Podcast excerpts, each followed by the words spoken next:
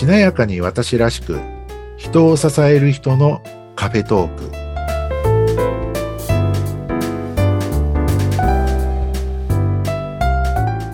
こんにちは西川学です。こんにちは内谷沢子です。今回もよろしくお願いします。この放送は新年の最初になっていると思いますがそうですね。内谷さん今年も改めてよろしくお願いいたします。よろしくお願いします。さて、はい、新年最初のお話は、はい、西川さんどんなお話でしょうか？あの新年最初なので、はい、まあ私もそうですけど、あのよく1年の最初に今年は何を始めようああ。なね、毎年続かな。いは別として。はい。なんか新年の最初なので、よし、今年はこれやるぞとか、はい、なんか新しいことを始めるぞってこう計画と目標を立てて、はい、まあ、やり始める方も多いと思うんですけども、はい、そうですね。その時の、まあ、ちょっとしたこうコツみたいなのがあって、それをご紹介しようかなと。思いまして、あの、まあ、そんなこう難しい話ではないんですけども、うん、大抵新年の最初に何かこう、よし、じゃあ今年はこれをやるぞって言って、なんか計画を立ててスタートするときに、はい、今までやっていなかったこととか、はい、今までやろうと思ってたけど、手をつけてなかったこと、はい、やってなかったことをスタートする方って多いと思うんですけども、はい。そうですね、意外に、えー、そうやってこうせっかく始めてみたものの、うん、続かなかったとか、はい、えー、続けるのが辛かったとなんか自分のこと言ってるみたいですけど。いやいやいや、私も同じです。意外に続きませんでしたとか、はい、ケースも多かったりはするんですよね。はい。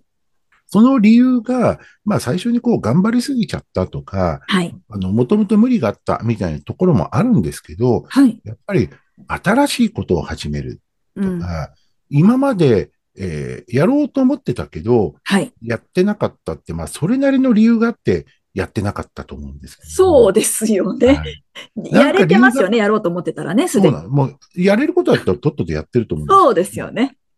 何かの理由があってやってなかった。はい、でもそれが、まあ、新年だからとか、あ今年こそって言って、まあ、新しいことを始めるわけですよね。はい。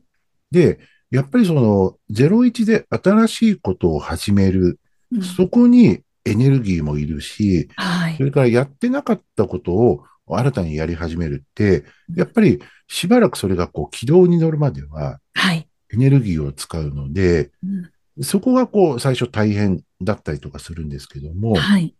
あの、何かこう続けたいことがあるとするとですね、はい、何か必ずしも01で新しいことを始めるとか、はい、やろうと思ってたけど、やってなかったことをやる。それ自体はいいチャレンジなんですけども、はい、別にそればっかりじゃなくて、うん、あの、今までやってたけど、かつてやってたけど、はい、やめちゃったとか、うん続かなかった、はい、とかっていうのをリスタートというか、うん、再開するっていうこともありなんですよね。ああ、新しいことだけじゃなく。はい。何か新しいことをやろうとするんじゃなくて、はいえー、なんか頑張ったけど、続かなかったんだよなとか、やめちゃったんだよなとかっていうのを改めて再開する。それを新年のスタートにするっていうのも、全然 OK なんですよね。いいですね。確かに。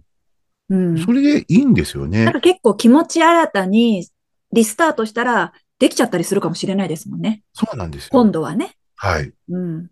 なので、あの、だから前にやってたこと、前にやってたけど、なんだか、まあ、理由があって、えー、まあ、ね、やめちゃったこととか、はい、続かなかったこと、それをもう一回持ってきて、じゃあそれをもう一回スタートしますっていう、ことで新規一点また始めれば、はい。よかったりするんですよね。うん、そうですね。で、それは、なんかこうメリットとしては、はい。まあ、かつてやってることなので、うん。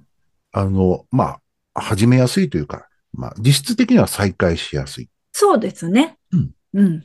ある程度こうやってたことなので、えー、始めやすいし続けやすい。うん。っていうところがあって、や、やりやすいっていうのはあるんですよね。はい。なんか初めてのことって、うん、あの、よっこいしょってね、はい。スタートするのにまで時間がかかっちゃったりしますそう。なんですよで。リスタートだったら、最初は、最初の一歩が早いですよね。そうなんです。うん。で、こあのね、勝手も分かってるみたいなところもそありますし、うですね。うん。で、ポイントがあって、はい、ポイント。前やってたことを、じゃあもう一回ただ再開するっていうのもありなんですが、はい。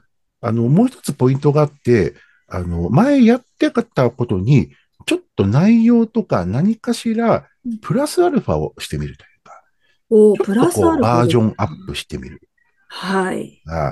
ちょっとだけこうテーマを変えてみるとかですね。はい。うん。あの、うん、例えばじゃあ、あの、ブログを書いてたけど、はい。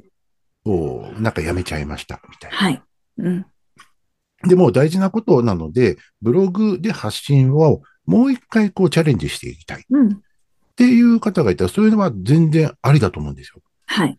ただ、前と同じテーマで、えー再開しました、みたいな形でもいいですし、はい。えー前とはまたちょっと内容を変えて、うんとかもう少し内容を厚くして、うん。とか、ああるいはね、例えば、まあ、今こうブログなんて言いましたけど、はい例えば、じゃあ例えばこのポッドキャストだとすると、はい。前、ポッドキャストを自分でこうやってました。はい。でもこう一人でやってて大変で続かず、うん。もうなんかこうだいぶ間延びしちゃってますとか、はい。しばらくやってませんなんてあって、じゃあその中断してたあのブログをもう一回、あごめんなさい、えっと、ポッドキャストポッドキャストね。あの、前やってたポッドキャストを、じゃあもう一回再開しますって言うんでもいいし、はい。ポッドキャストはポッドキャストなんですけど、また別チャンネルを作りますとか、うん。新たなテーマで別チャンネルを立ち上げますはい。っていうのもありなんうん。なるほどね。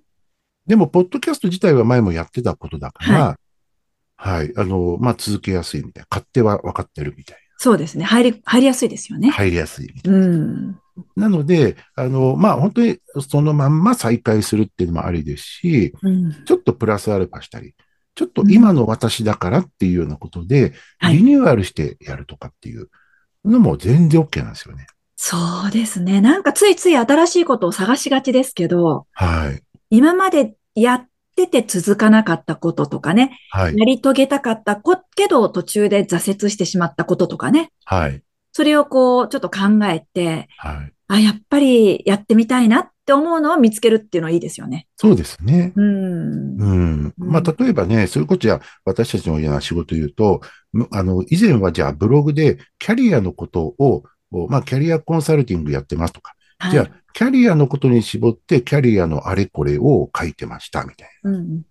でも、キャリアのことのテーマに絞って、はい。えーなんか発信し続けるって結構大変だったので、はい。えーなんか続きませんでした。はい。やめちゃってます、みたいな。はい。うんうんっていうことであれば、まあね、また、またそのキャリアに関するこうブログを再開してもいいですけど、はい。まあ以前は、まあキャリアについてテーマを絞ってやってたけど、はい。うーん、ちょっとなと思って、はい。じゃあ女性の生き方とか、うん。あの、女性の、おなんかこう仕事と、えっと、自分のこう、プライベートを両立した、はい。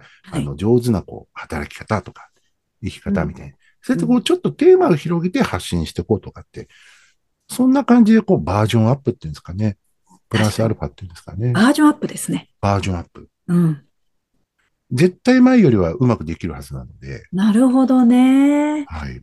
そっか、そういうテーマっていうか、そういうもので西川さんはあるんですか？今年、なんか、リスタートしようかなって思うこと。今年、あの、まあ私はね、続かないことだらけなので、本当ですか？なんかす全部続いてそうだけど。いやー、まあ、それこそ、あの、リスタートしようかなっていうところで言うと、はい。あの、まあ自分のね、こう、動画関係のはい。コンテンツを作るとか、ああ、それなるほどなんか、あの、まあ、書籍ってわけじゃないですけど、はい。はい。なんかこう、自分のい言おうとしていることをこう文章化するみたいな、はい。そういうね、こう、オンライン書籍だったりとか、まあ、だったりとか、はい。そういうのをこう、やりかけちゃ、やめ、やめちゃ、やめ、みたいなことが、あの、山積みになってるので。え山積みになってますか？そこを、あの、うんまあ、もう一回こう再開して、今度ちゃんと本当に形にしてみようかなとかっていうのは、はい。まあ、ちょっと言わなきゃよかったかもしあ、れない。もう宣言しましたね、今。証拠残りましたよ、証拠。ななんかね、そういうようなことを、でも多分前に出してたとしたら、えっと、それよりも今の方が多分いろんなことをかけてるなと。そうですよね。うん。私も電子書籍書いてるんですけど、笑顔についての。なんか、1年、2年、まあ1年半か。もうなんかね、いろんなこともっと書きたいな、書きたかったなっていうことが今また溢れ出てるんで、素晴らしい。いやいや、やっぱりね、年齢とか経験を積むと、前の年よりいいものとかね、うん。書けたり思いついたりしますよね。うんでもそういうもんですよね。ええだからね、あの、例えばさっきの話で、前ブログ書いてたけど、いいやめちゃってたので再開しますとか、同じもので再開しますとか、はい。ポッドキャストをちょっと中断してたけどもう一回やりますって言っても、うん前より絶対良くなってるので、あ、確かに本当にそうだと思います。そうですね。